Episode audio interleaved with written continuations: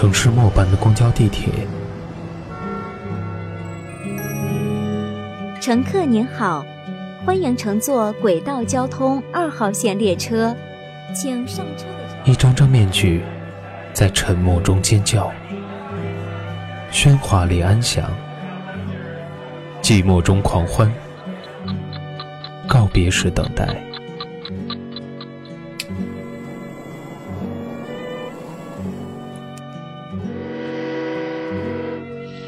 城市过客，因爱驻足。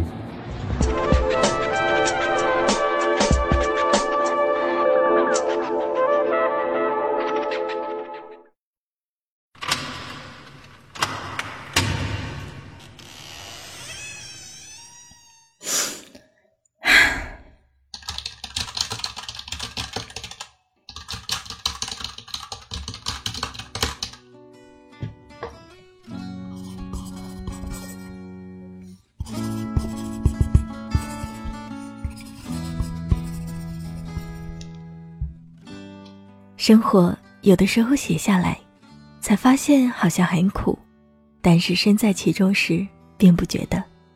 青春你以为很长，但其实不是，经常随随便便就被挥霍掉了。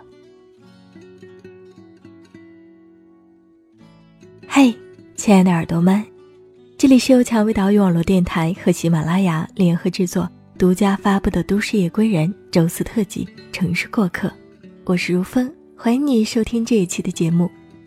今天我要和大家来讲一讲一个逗逼北漂的青春，他的搬家记，来自简书作者蕾蕾蕾蕾，还是蕾蕾。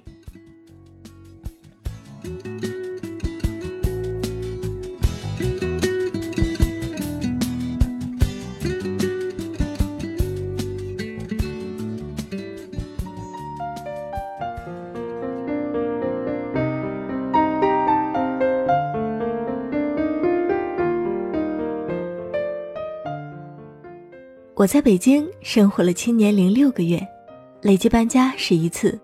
相比住在地下室的北漂来说，我是幸运的，从未住过。然而我的搬家次数却着实惨烈，每次搬家身体都要经历一次挫骨的痛，身体发肤受之父母。每每一想到这儿，就觉得特对不起我的双亲。不过即便这样，也不能磨灭我那留在青春记忆上的烙印。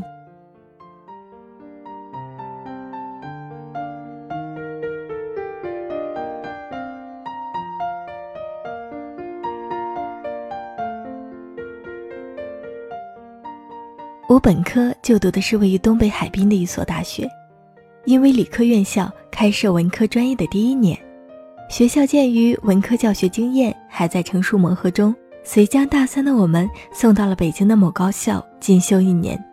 二零零五年大年初六，我们就如同北京当日的雪花飘落在了京城。下火车后，几经辗转找到了学校给安排的宿舍。那年夏天。北京炙热的要命，习惯了海风洗礼的我们，第一次接触到大城市的热，那叫一个焦灼。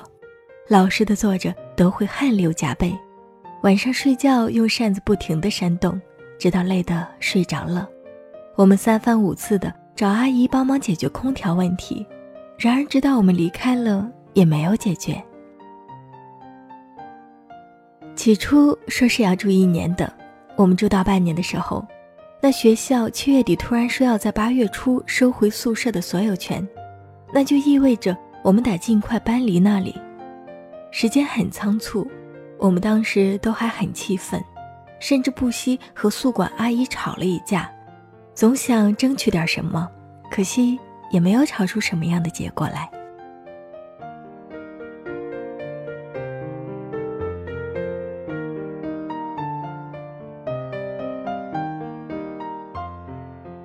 我在二零零五年的七月到二零零六年的二月之间搬去了海淀区枣居庙东里住。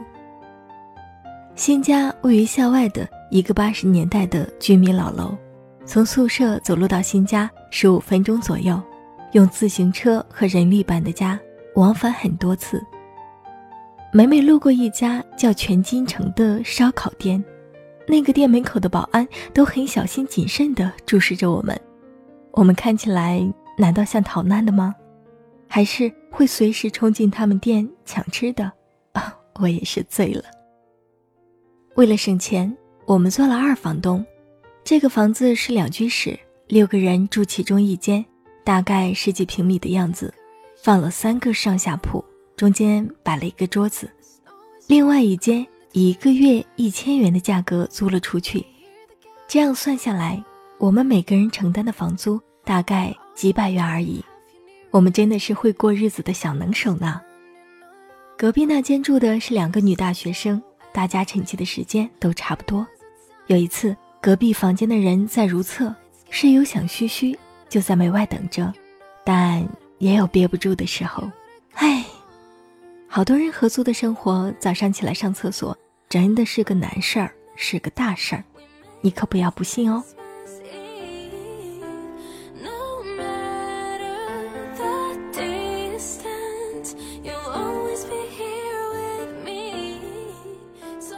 四下学期，走的走，留的留，各种打散又重新组合，剩下了五个人。仍然没有变的是，我们还是很穷，但开始矫情了，想要有自己的空间，所以就从报纸上找了一个通州的四居大房子。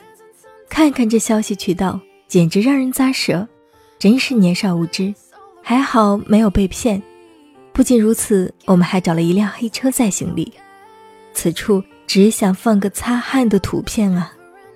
新家缺少一张床，我们便在通州的市场上买了张实木床，找了个搬床工人，他向我们索要运费三十块钱，我们讲价就给二十块，那个人头也不回的走了。人总归是要回头看的时候，才发现有些事儿真的很幼稚，毕竟是五楼，人家也是很辛苦的。但是那个时候的我们，一分钱也要钻出水来。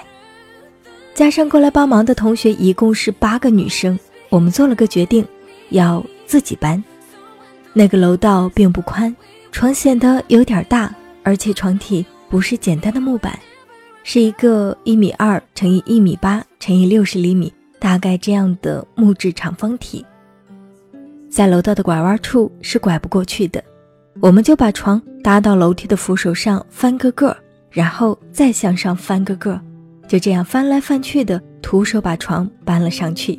如今想来，不知道怎么费的九牛二虎之力，终于了结了那次搬家之行。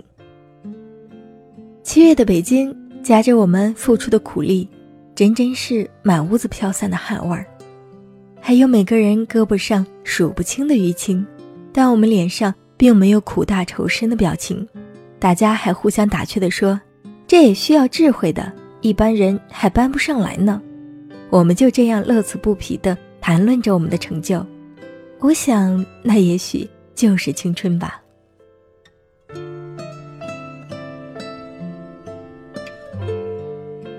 零六年的九月到零八年的六月，我住在崇文新景家园。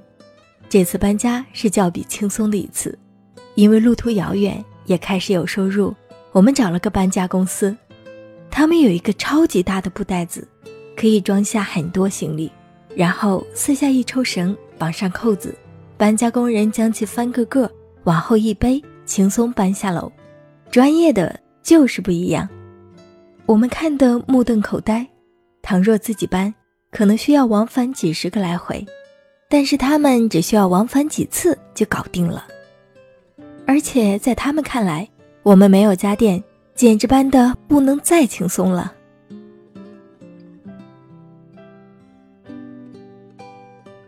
新家住在南二环，一个一百平的房子，隔出了四个小房间，我们三个住在其中最小的两间，另外两间不认识。九个月后，人员结构再次变化，我们从同小区的前楼搬到了后楼。这次搬家我没有参与。当时我不在北京，好像也事发突然，室友们帮我搬的，真的很感谢他们。在那个房子里，才略微有点像家的感觉。期间有一个同学来我们家做客，我们盛情的款待并一展厨艺，他感动不已，用用视频录下了我们在厨房忙碌的身影。可事后观看视频时，发现了一个违和的身影，一直在厨房里晃动，东擦一下，西摸一下，完全不知道在做什么的赶脚，甚至有点扰乱真正大厨做饭的节奏。嗯，那个人就是我，不会做饭的我。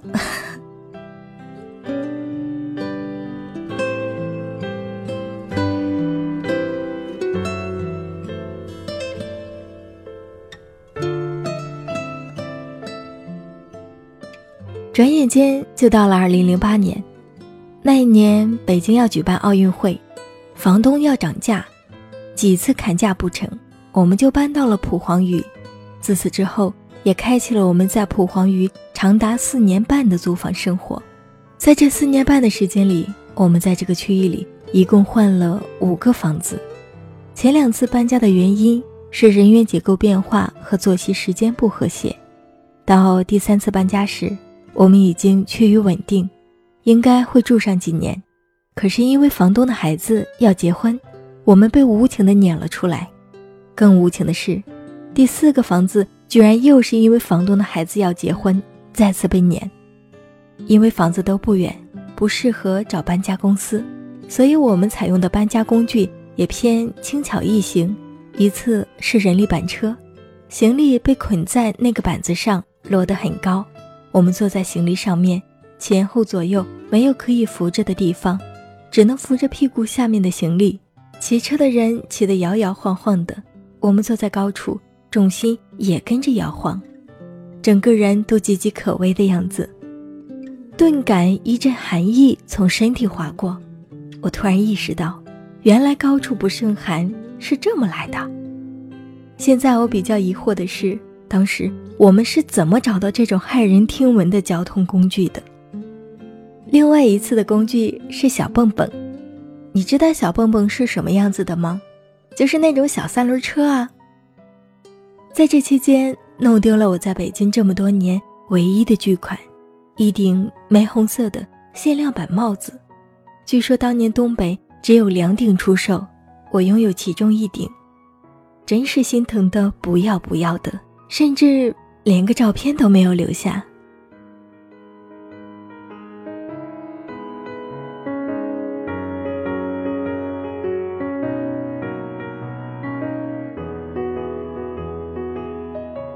生活有的时候写下来，才发现好像很苦，但是身在其中时，并不觉得。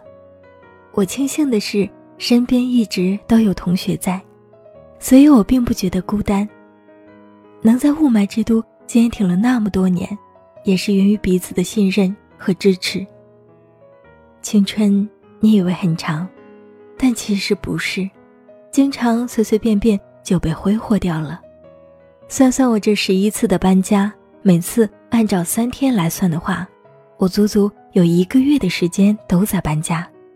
这也许注定是要让我记住青春里这些烙印的吧。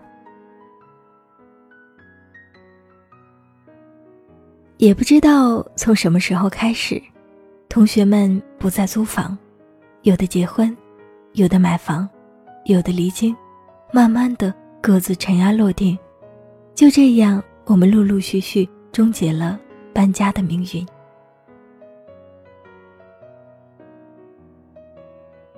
如果你还是青春的一抹，请不要抱怨生活的不公，请珍惜你所拥有的。独一无二的，别人不曾有，也无法体会的青春。